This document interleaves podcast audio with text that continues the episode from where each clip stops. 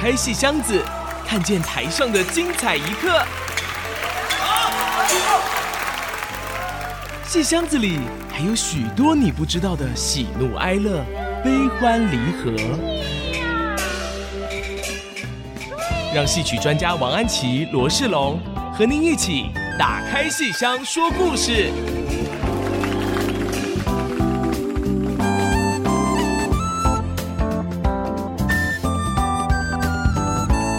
各位亲爱的听众朋友们，大家好！欢迎大家收听《打开戏箱说故事》，我是罗世龙，我是王安琪。我们的节目在每个星期五晚上八点钟，在 FM 九七点五 IC 之音竹科广播电台首播；星期天下午一点重播。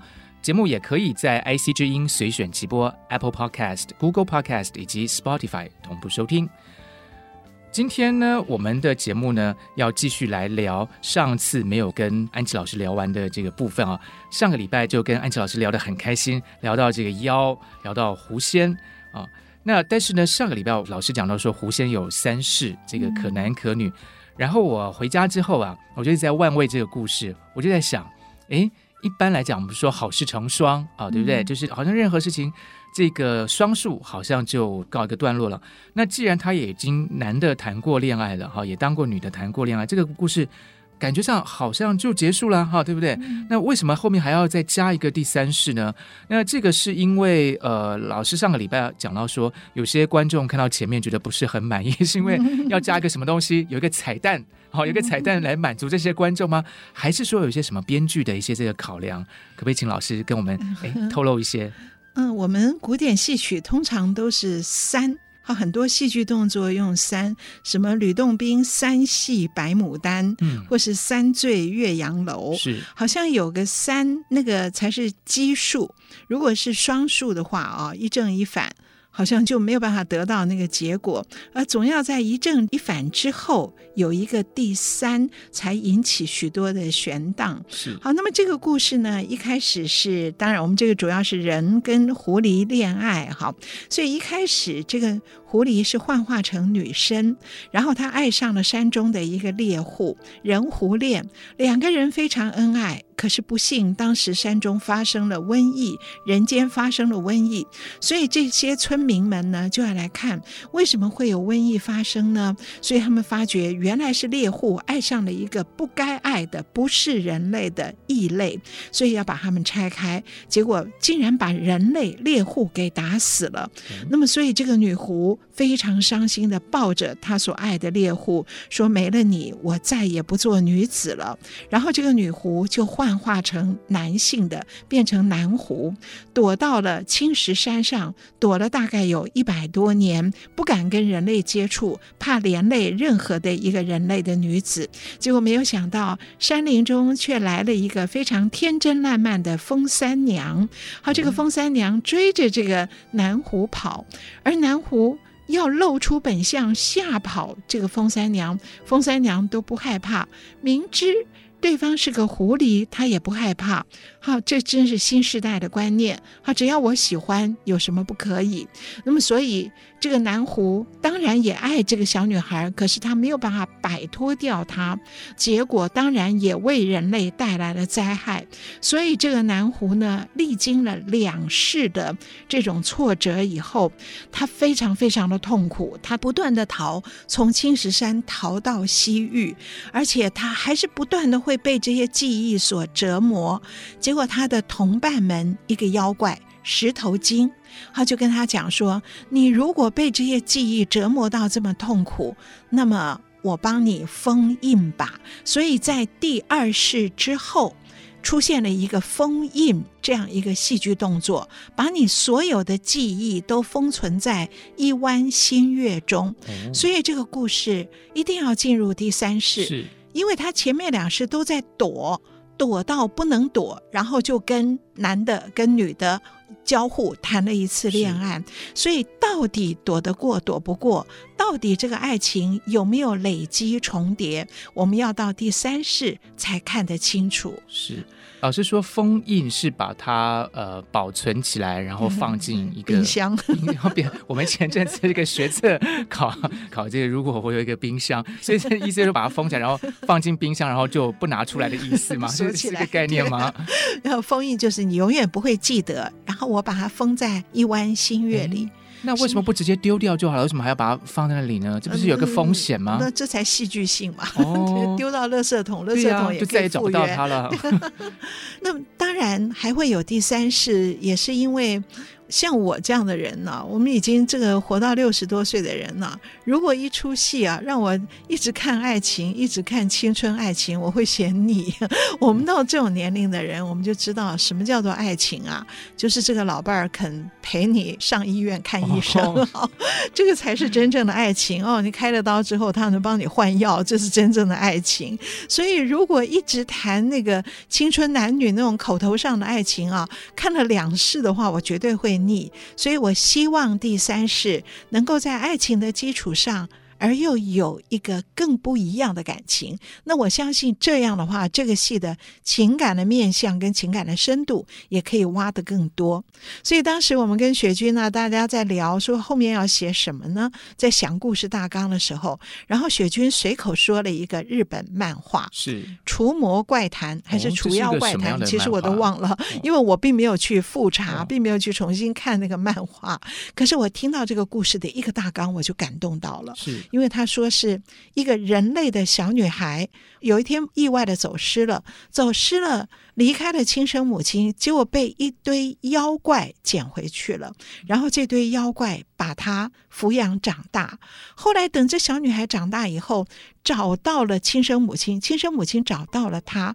可是这小女孩是要选择生母，还是选择把她养大，从小一起生长的？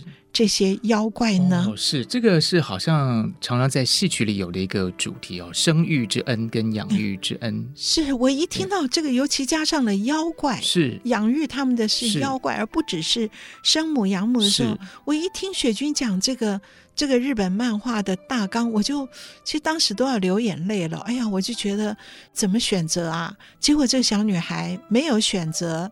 生母没有选择人类，他选择跟他的异类们、妖怪们、哦、是。啊，所以回到生母身边一阵子之后，他太思念这些妖怪，然后这个生母放手。让他走哦，我听得好难过。我就想，这个感情一定要放到我们狐仙的第三世里面来，而且我们讨论的还不只是生养之恩，嗯，也不只是人跟异类，还包括我跟这个异类的前辈子是恋人。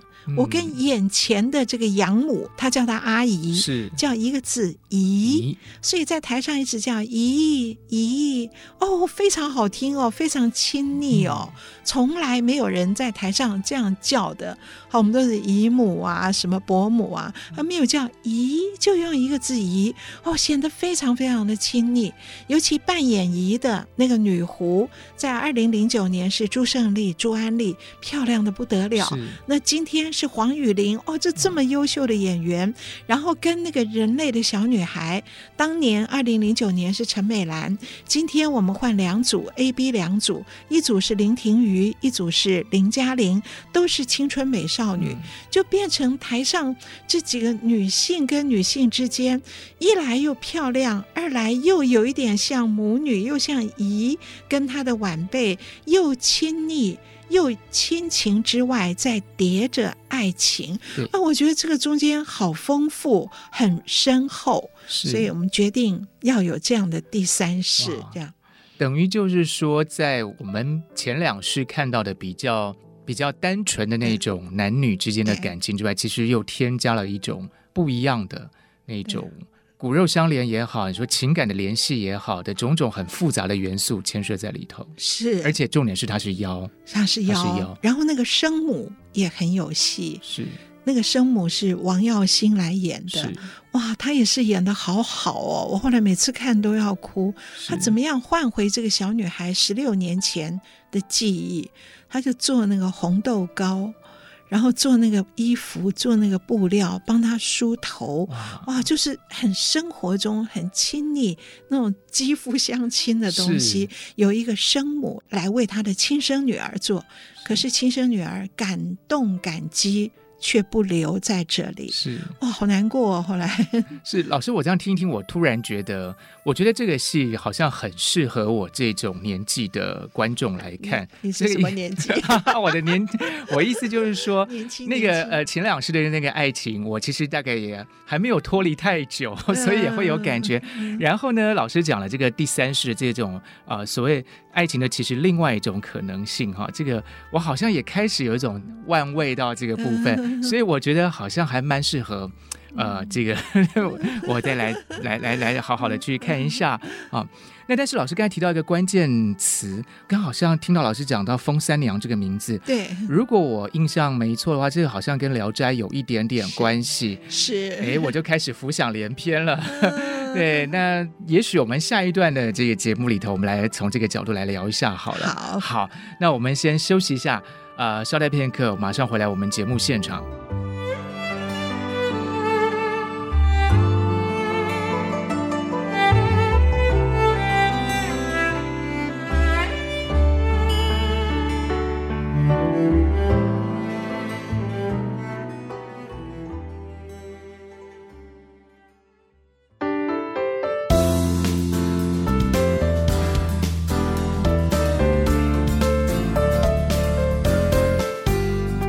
欢迎各位听众朋友回到我们打开戏箱说故事的节目现场。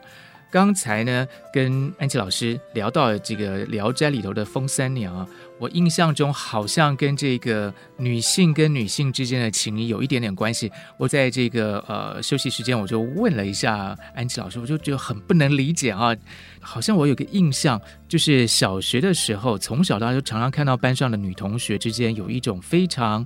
嗯，亲密的感情，你说是叫做姐妹淘吗？还是叫做呃手帕交呢？哦，不管叫什么词汇啊，我觉得好像在古代的故事里头，或是说现实生活里头，我们常常会有这样的一个感觉，就是女性的情谊是非常细腻的，非常特别的哦。那不知道安琪老师怎么去从这个戏曲的角度去看这件事情呢？嗯，我先来看一下封三娘是啊，因为我们当时我想说做一个狐仙的故事的时候，我们当然首先会去翻《聊斋》。那《聊斋》里这个封三娘，哇，这个故事好奇特哦。封三娘跟范十一娘，从这名字一听就是两个漂亮的年轻女孩、嗯、啊。他们两个人在郊外遇到了以后，一见钟情啊。然后呢，你看封三娘就送给范十一娘金凤钗，范十一娘送给。给封三娘碧玉簪，好，所以他们互相交换头上的头饰啊，然后就约好了你要来看我哦。结果呢，这个范十一娘在家里面等了半天，封三娘一直没有来，范十一娘就郁郁寡欢，忧郁成病哎，而且成了重病。嗯、那么丫鬟扶着她在后花园里面散步解闷的时候，她忽然看到墙头上封三娘探了个头在张望，哎呦，她好高兴哦，赶快叫封。封三娘来，然后她的病就好了。然后她封三娘来了以后干嘛呢？两个女的同床共枕，耳鬓厮磨。Wow. 所以这《聊斋》里面这个故事好有趣哦。而且接下来更有趣的是，不只是如此，不止封三娘跟范十一娘这个耳鬓厮磨，同床共枕。接下来范十一娘在外面碰到了一个。秀才，一个青年比较穷的青年秀才，他们两个人谈恋爱了。男人跟女人谈这样的恋爱，然后他们家里人却要把范十一娘嫁给一个有钱的呃富二代。那范十一娘不愿意，因为她爱上那个秀才，她就在婚礼前上吊自杀了。哦，结果那个秀才去哭坟，哭坟的时候，后面有一个女的叫他。就是封三娘在叫他说：“你不要哭，你赶快把坟挖开，我能把他救出来。”是为什么？因为封三娘是狐狸，哦、她是妖怪；是范十一娘是人。结果这个秀才就真的听了妖怪的话，就把他挖出来，然后狐狸封三娘帮助他，让范十一娘还魂。还魂后还没有完，这范十一娘已经还魂了，而且又跟她爱的那个男人结婚了。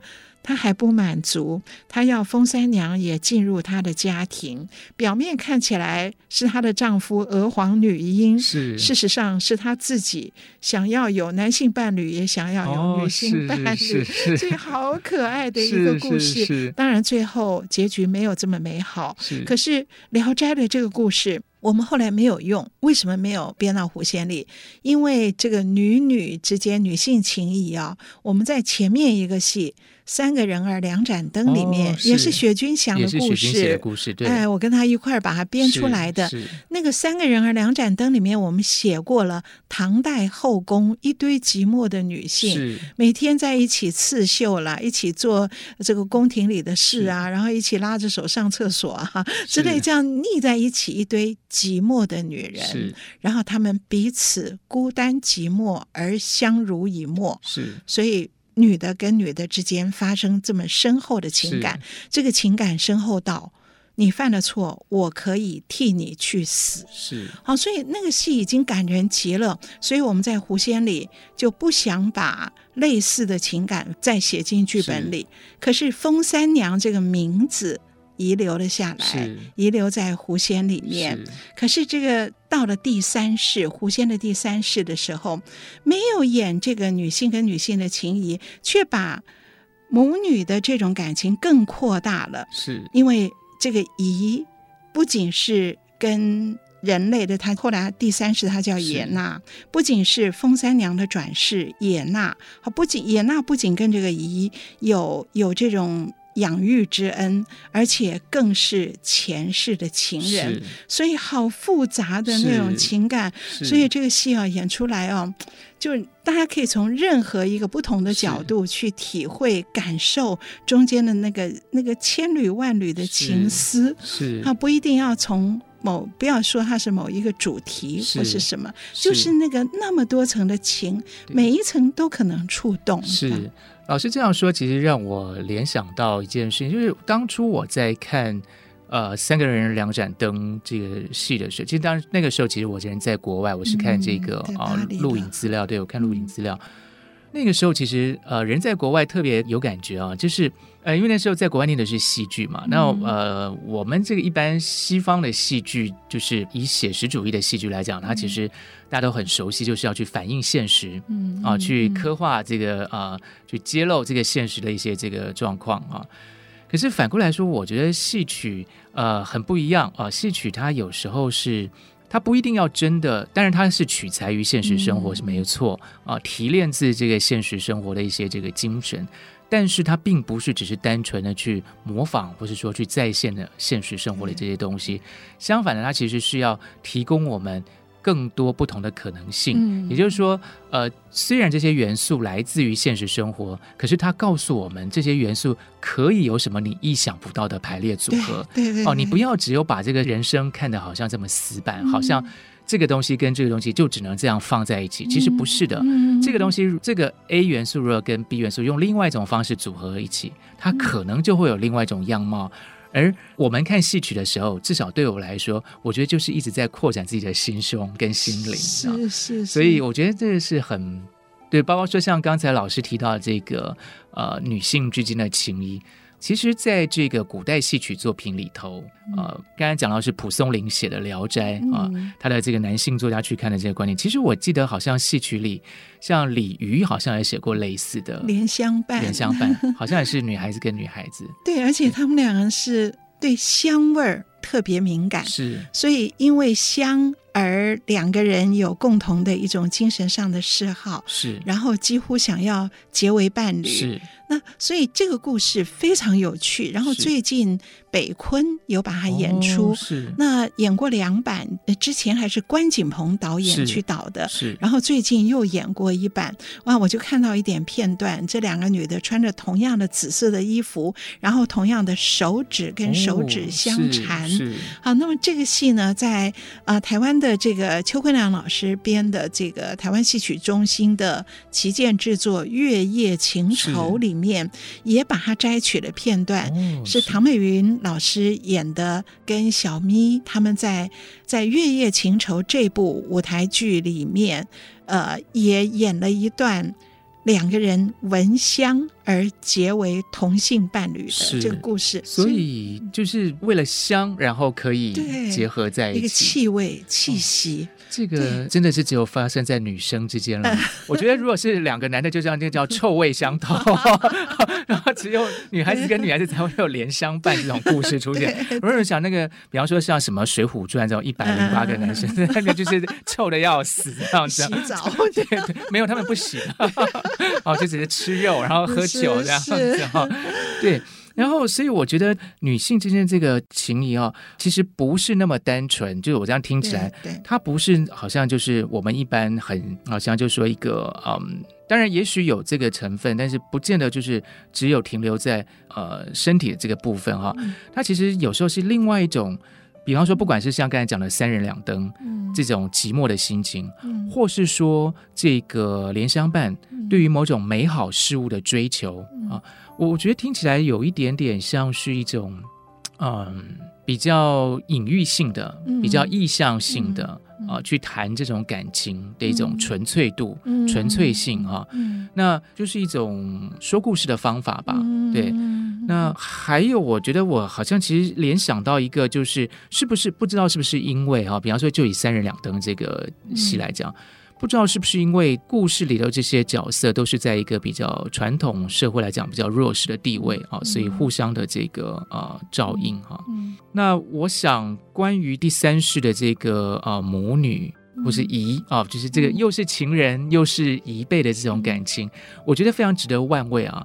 我想也许我们下一段节目我们再继续聊下去好了。好，我们先休息一下啊，然后待会马上回到我们的节目现场。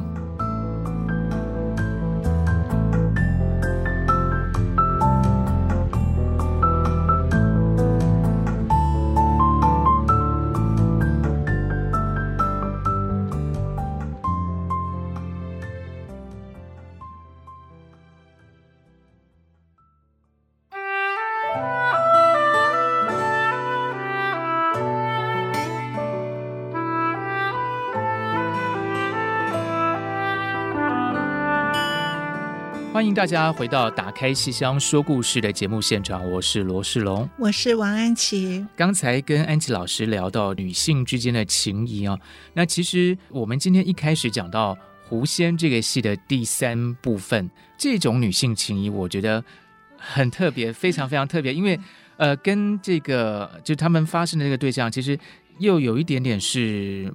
母辈、姨辈，可是同时他又是他前生的这个恋恋人哈。因为一般我想到这个母亲跟女儿这种母女之间的情感，其实我自己印象最深哦，就是以前看这个《金锁记》啊，就就啊印象非常深刻。可是这当然不是完全不是同样一个故事。而想请教老师，就是那这样的一个这个情感，这第三段这个姨跟这个生育养育、嗯、这个部分，老师可不可以再多谈一点呢？好，那这第三段里面故事很复杂，先从他。回到亲生母亲身边，然后他却思念着养育他长大的那个姨，好，那个女狐了。他不知道她是女狐，然后所以这个故事先从生母想留他，而结果留不住，那么只有任他走，而中间还发生一些争执。什么争执呢？是他的生父，好，看到女儿找回来了，那我们从小指腹为婚的那个有钱人家的那个婚约就要履行啦，所以就要把她嫁给那个有钱人家，而这个野娜当然不愿意，所以她跳到桌上要砸他，要打他的父亲哦。哦这个、雪君对，这雪君很厉害。这个应该在我们的戏曲里比较少看到嘛，打父亲。对，他叉着腰说：“老头儿要嫁你嫁。”然后把东西摔向他爸爸，然后他爸爸很气啊，就跑来跟他打架。所以这个野娜不小心撞在桌角旁边，额首。额头撞出了一弯新月痕，哎、啊，新月痕。嗯、我们刚刚讲到封印，对不对？那个妖怪把他的前生的记忆封在一弯新月里面、哦、啊，那结果这个新月额头的伤痕，竟然是一弯新月的姿态，所以这个。封印的东西要慢慢漏光露出来了哦，是哇，所以这里好巧妙，好巧妙哦。结果就在这个野娜离开了生父生母，跟随那个姨跟那群妖怪回到深山之后，可是她的记忆逐渐在找回，所以她开始做梦。他梦里面梦到他的前辈子，他前辈子是封三娘，跟那个南湖盛鉴演的南湖在山林中谈恋爱，所以野娜的梦里面，他唱到说：“美哉一少年，同心共携手，歌笑山林间。我跟他并双肩，一前卷，幽谷清溪不蜿蜒，琴转调，色调弦。”露滴牡丹鸳鸯眠。好，他回忆到前辈子，我跟那个男的在山林中是这样的，露滴牡丹鸳鸯眠。可是为什么我在梦中怎么看这个男的，他的脸都像我的姨？好，所以为什么美哉一少年，生生恰似姨容颜？好，硬生生的这张脸，恰好是姨的容颜。是，所以在梦里面，他的回忆逐渐找回来。哇，这个里面我们就看到解封印，原来是从这个额首的一道伤痕开始，然后他回去以后从梦，然后梦里面这个女狐。也做了相应的梦，所以这段好迷离哦，是是迷蒙难解，真的是感动很多人。所以，我们是不是可以来听一听这段《美哉一少年》？好啊，好啊，非常期待，我们就来听一下《美哉一少年》这个唱段。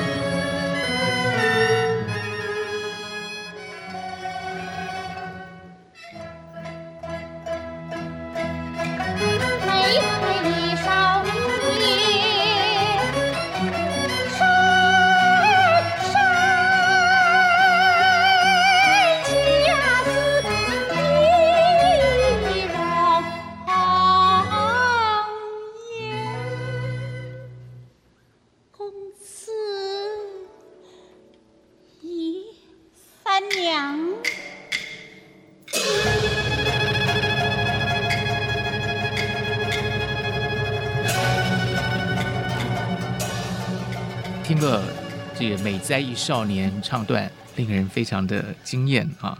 那赵老师刚才的讲法就是说，这个封印被解除之后，好像很多事情就慢慢慢慢就了解了，对，就知道了。那再来不是很残酷吗？就是其实很多时候我们就是什么都不知道的时候，有也许有时候好一点。那你知道的，我我想到的一个最直接的问题就是，那就开始要厮守了吗？看起来像是要完了，对，像是经过三世之后，也经过女男女之后，好像终于突破重重障碍，要团圆了。对，可是后面有另外一个没有想到的，其实在前面埋过伏笔。第一世的时候，哦、我想起来，老师上个礼拜讲说，我愿意就是跟你白头偕老，哦，看你一辈子。对，我要跟你白头偕老。是，结果这个狐狸说：“我，我是不会老的。啊”那怎么办呢？啊、所以到最后，哦，好可怜哦！他们经过这么多的重重障碍后，终于能够两个女的厮守在一起，还是叫她姨。可是这个野娜本来是小女孩的野娜。最后一场变成满头白发，是她老了，是而那个女狐像妈妈一样，每天帮她梳头，哦、梳头梳着梳着，白发越来越多。然后这个女狐把白发藏起来，是。然后野娜说：“你别藏了，我知道，是我老了，人不过就是生老病死这么一回事嘛。是。那可是怎么办呢？我我会老，你永远不老，那我们两个人该怎么办？”所以最后，这个野娜不愿意把这一份情感的伤痛留给女狐，她走了。嗯，她一个人离开了女狐。所以你想想看，哎，前面他们是一直要厮守在一起，是。可是那个狐怕连累人，所以一直放手，一直割舍。结果到最后，终于能够厮守了，却是人怕那个活下来的女狐承受不了这个情感。而自己离开他，那他躲回到别的山林去了。所以这个感情是不断在放手，是有狐放手，有人放手。可是剩下的这个女狐怎么忍心他走呢？他要去寻找他，找到了第二世他们相守的青石山。是哇，好感人哦！到后面剧情很快，是可是哇，那个情感我们一波一波的几乎承受不住。是，老师这么说，其实让我想到一个嗯很残酷的问题，就是爱情到头来都要去面对呃时间的考验。是啊，我们中文说这个呃海誓山盟，海枯石烂 啊，呃，至死不渝，其实都是在讲爱情或是感情，广义的感情到底怎么跟时间这件事情做一个。嗯不敢说抗衡吧，可是至少怎么达到一个平衡的状态啊？我印象中，我们就是在前几集的节目里头，呃，老师曾经跟我们提到，就是说戏曲的这个舞台上，时间的表现非常的特别，就好像呢，就是我们日常生活里可能只是发生在一瞬间的事情。嗯可是呢，在舞台上，我可以用一个极度抒情的方式，把它无限的延长，可能用五分钟、十分钟唱段表演去表现它。嗯，那听了老师刚才讲到这样的一个呃感情的跟时间的这种角力的这种状况之后，嗯，我就开始有一个联想，我就把这个事情就反过来想，我很想请教安琪老师，就是好，如果舞台上可以把一瞬间的情感。延长到十分钟来演，好，那反过来说，那人世间我们所期望的那种很长久的天长地久的感情，这样一种时间，那在舞台上怎么去表现出来呢？嗯，老师有没有什么例子呢？狐仙是一个例子，另外还有别的例子。好呀，好啊，老师好像有一个例子可以告诉我们，那我们就待会休息一下，再回过头来谈这个话题。我们这边是打开戏箱说故事的节目现场，每个星期五晚上八点首播，星期天下午一点重播啊、呃，也可以在 IC 之音的随选集播、Apple Podcast、Google Podcast 及 Spotify 收听。休息一下，马上回来。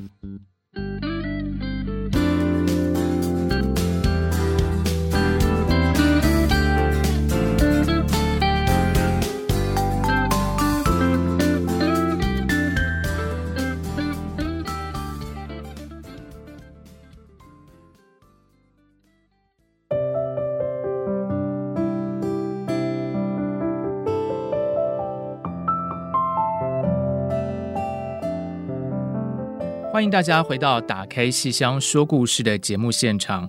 我们今天在聊到爱情与时间的一个关系啊，这个人世间的真情到底怎么样面对时间的考验？那么，如果两个人都不会变老，难道感情就真的长久如新吗？这个世界上到底是爱情因为人而永恒，还是人因为爱情而不老呢？那么刚才在上一段节目里头，安琪老师跟我们提到，在戏曲里头其实也可以去呈现这种所谓天长地久的感情哈。呃，不知道老师可以给我们 什么例子呢？狐仙的最后，这个走掉的野娜，满头白发的野娜，她走去哪里了呢？她走去她的前世封三娘跟那个南湖谈恋爱的青石山。而我们怎么知道这里是青石山？他通过了一个另外一个樵夫，这个樵夫说山里来了一个老太太。很会说鬼故事的老太太，然后我给她送些蔬菜水果来，然后我也跟她讲鬼故事听。我讲什么？这个樵夫说，我的曾曾曾祖母当年在这座青石山跟一个狐狸谈过恋爱。哦，所以这么一听，我们就知道，原来这个樵夫是第二世的封三娘的曾曾曾孙子。所以第二世到第三世之间隔了多久？隔了曾曾曾，哇，差不多三代的人，对，差不多有两百多年。所以这个南湖躲了两百多年呐，啊，最后还是封印破了，然后这个记忆才回来的。所以野娜回到了他的前世的曾曾曾孙子的面前，而。这个青石山上，南湖也来了，所以在这个地方最后舞台上，男狐女狐同步出现，这是一个心理画面，他们是同一支。可是他心里面念的是第二世的封三娘，封三娘又转世为第三世的野娜，所以男女狐同时对着一个人，所以本来这个戏演的是一只狐狸有两个演员来演一男一女，可是最后的画面是人两世的人由同一个演员面对着。两个不同的爱人，哦、两世不同的爱人，两条狐狸尾巴。哇！所以这个里面通过那个曾曾曾祖母、曾曾曾孙，让我们知道时间是这样的流逝过去。可是这个爱情，爱情的感觉始终没有退掉。而那个南湖去问第三世的野娜：“你认得出我吗？”然后野娜说。你身上有我一辈子都忘不了的气息，所以就是一个气息。是我们刚刚讲到莲香伴，是那个香味、气息，怎么在舞台上呈现？不可能真的去写实的表现。是可是只要这么一句台词啊，我觉得每个观众心底都。都抽紧了，不过当然有的观众捣蛋了，就会说那是狐臭，那那没关系，是就是这样捣蛋一下也也破解了眼泪哈。可是就是我觉得用这种。你几世世代的相承，而情感不断，是可以把天长地久、永恒、永远不灭的爱情在舞台上表现出来。是，这是狐仙本身的例子。是，那么这是一个新时代剧作家用他的又闪烁又跳动，可是。变幻却深沉，看起来很轻盈，可是好像一跳一跳就过去了。是可是其实感情越主角越深的。好，那么。其他的例子，时间当主轴的例子很多，在古典的传奇作品里面，这个清初的长生殿哦，是唐明皇杨贵妃的故事。其实我以前一直不喜欢这个故事，我刚刚听世龙说，你也一开始也不，读不太懂，就是 念书的时候不太知道说这个故事是要表达什么。对，对，尤其那个故事的前半都在演皇帝跟妃子那个。繁华宫廷中的宴会，然后一直在说妃子长得美啊，分喝啊，干啊，饮啊，我就觉得好浮华，好好好好奢靡哦，对不对？是，就我也是不喜欢这个戏的前半，可是当杨贵妃一死。我就整个被抓住了，是，是 就是我对这个戏的情感的投入是杨飞死后，是。呃死后不是没有戏了，他幻化为鬼魂，一路追着唐明皇，因为唐明皇离开了长安的宫殿，逃到四川，而后安史之乱平定了，他又从四川回到旧日的宫殿，而宫殿。太液池冷，物是人非，而杨飞的魂一路跟着他。是，我觉得后面这边我好感动，好感动哦！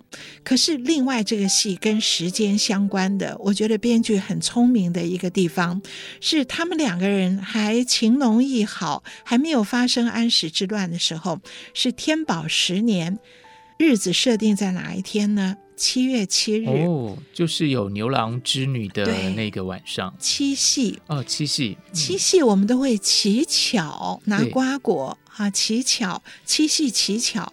那么这个时候，唐明皇、杨贵妃一边七夕乞巧，然后一边他们互相明下誓愿，就是七月七日长生殿夜半无人私语时，在天愿为比翼鸟，在地愿为连理枝。他们两个人明示，表示我们永恒的要在一起。而这个时候，因为是七夕，所以舞台上不止唐明皇、杨贵妃，还有另外一对。牛郎织女，哦，他们也见面。他们在天上，嗯、是他们在天上见面了。所以舞台上有四个人，而视角交互穿梭。台下那个人间，人间的人间的唐明皇仰望天际的牛郎织女，然后他们有一点很得意哦，就笑着问天上的牛郎织女：“你看看，我们两个人是天天可以在一起哦。你牛郎织女，你们能够像我们人间一样朝朝暮暮？”常厮守吗？是，所以唐明皇、杨贵妃有点有点得意的，觉得我比牛郎织女强。而天上的牛郎织女，他们的眼光望向人间，然后他们也在笑，说：“我们两个人天上刘佳慧，年年在思。我们虽然七月七日一年一见。”可是我们每年都见，而天上的年是没有断掉的哦，是可以永永远远下去，永永远远。所以天上留佳慧，我们在天上，我们留下了这样美好的一个聚会，年年在思，年年在此，却笑他人世情缘顷刻间。是，就算你们每天能够相厮守，朝朝暮暮相厮守，今天天宝十年。你们能到天宝十一年、天宝十二年吗？果然，天宝十四年，安史之乱。是，所以这一段戏哦，这段七戏秘密发誓、七戏密誓这段戏，我看的时候，就前半的歌舞浓情蜜意的时候，我都不感动，只有这段，因为牛郎织女的视角进来了，他告诉我们，人间的时间是。一个流速，是，而天上有一个更永恒的时间，超然的看着人世的情缘，你再好也是片刻的。是，而牛郎织女后面还出现，什么时候出现？杨飞在马嵬坡死了之后，然后他的鬼魂在飘的时候碰到了织女，啊，织女想起来了，当年天宝十年。我记得你啊，你们那个时候还笑我们呢，嗯、笑我们是朝朝暮暮，你们笑我们在天上有可能这样吗？没有想到，可怜呐、啊，你们现在阴阳两隔。然后这个织女很好心，就去跟他说，你们还有团圆的日子。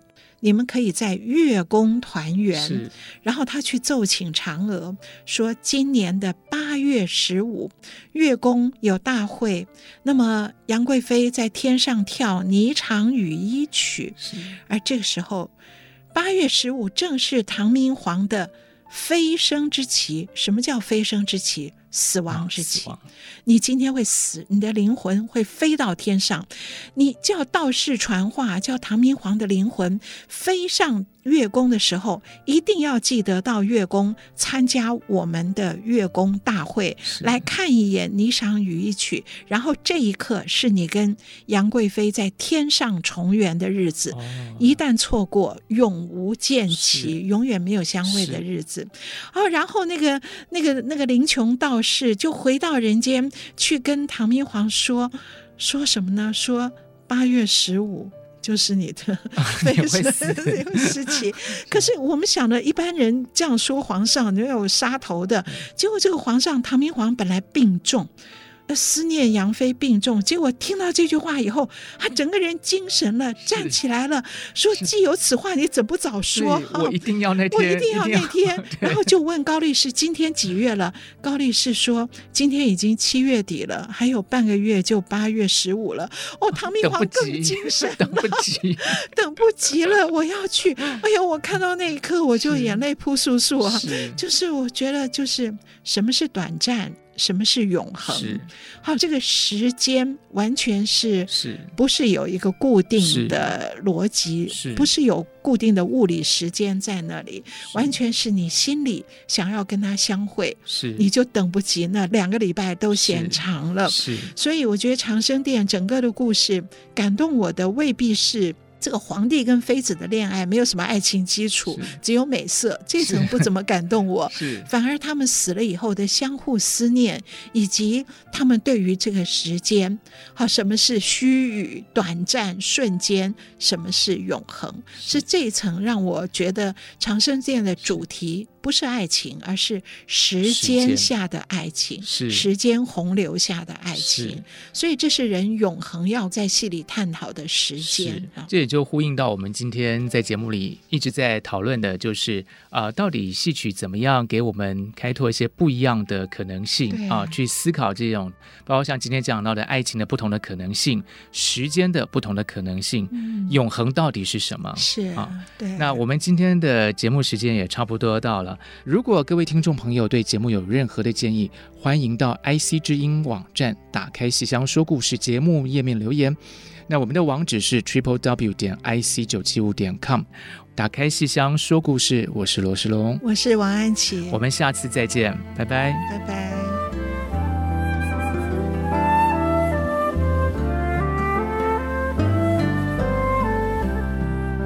本节目由台积电文教基金会赞助播出。台积电文教基金会深耕文化经典，引动艺术风潮，与您共筑美善社会。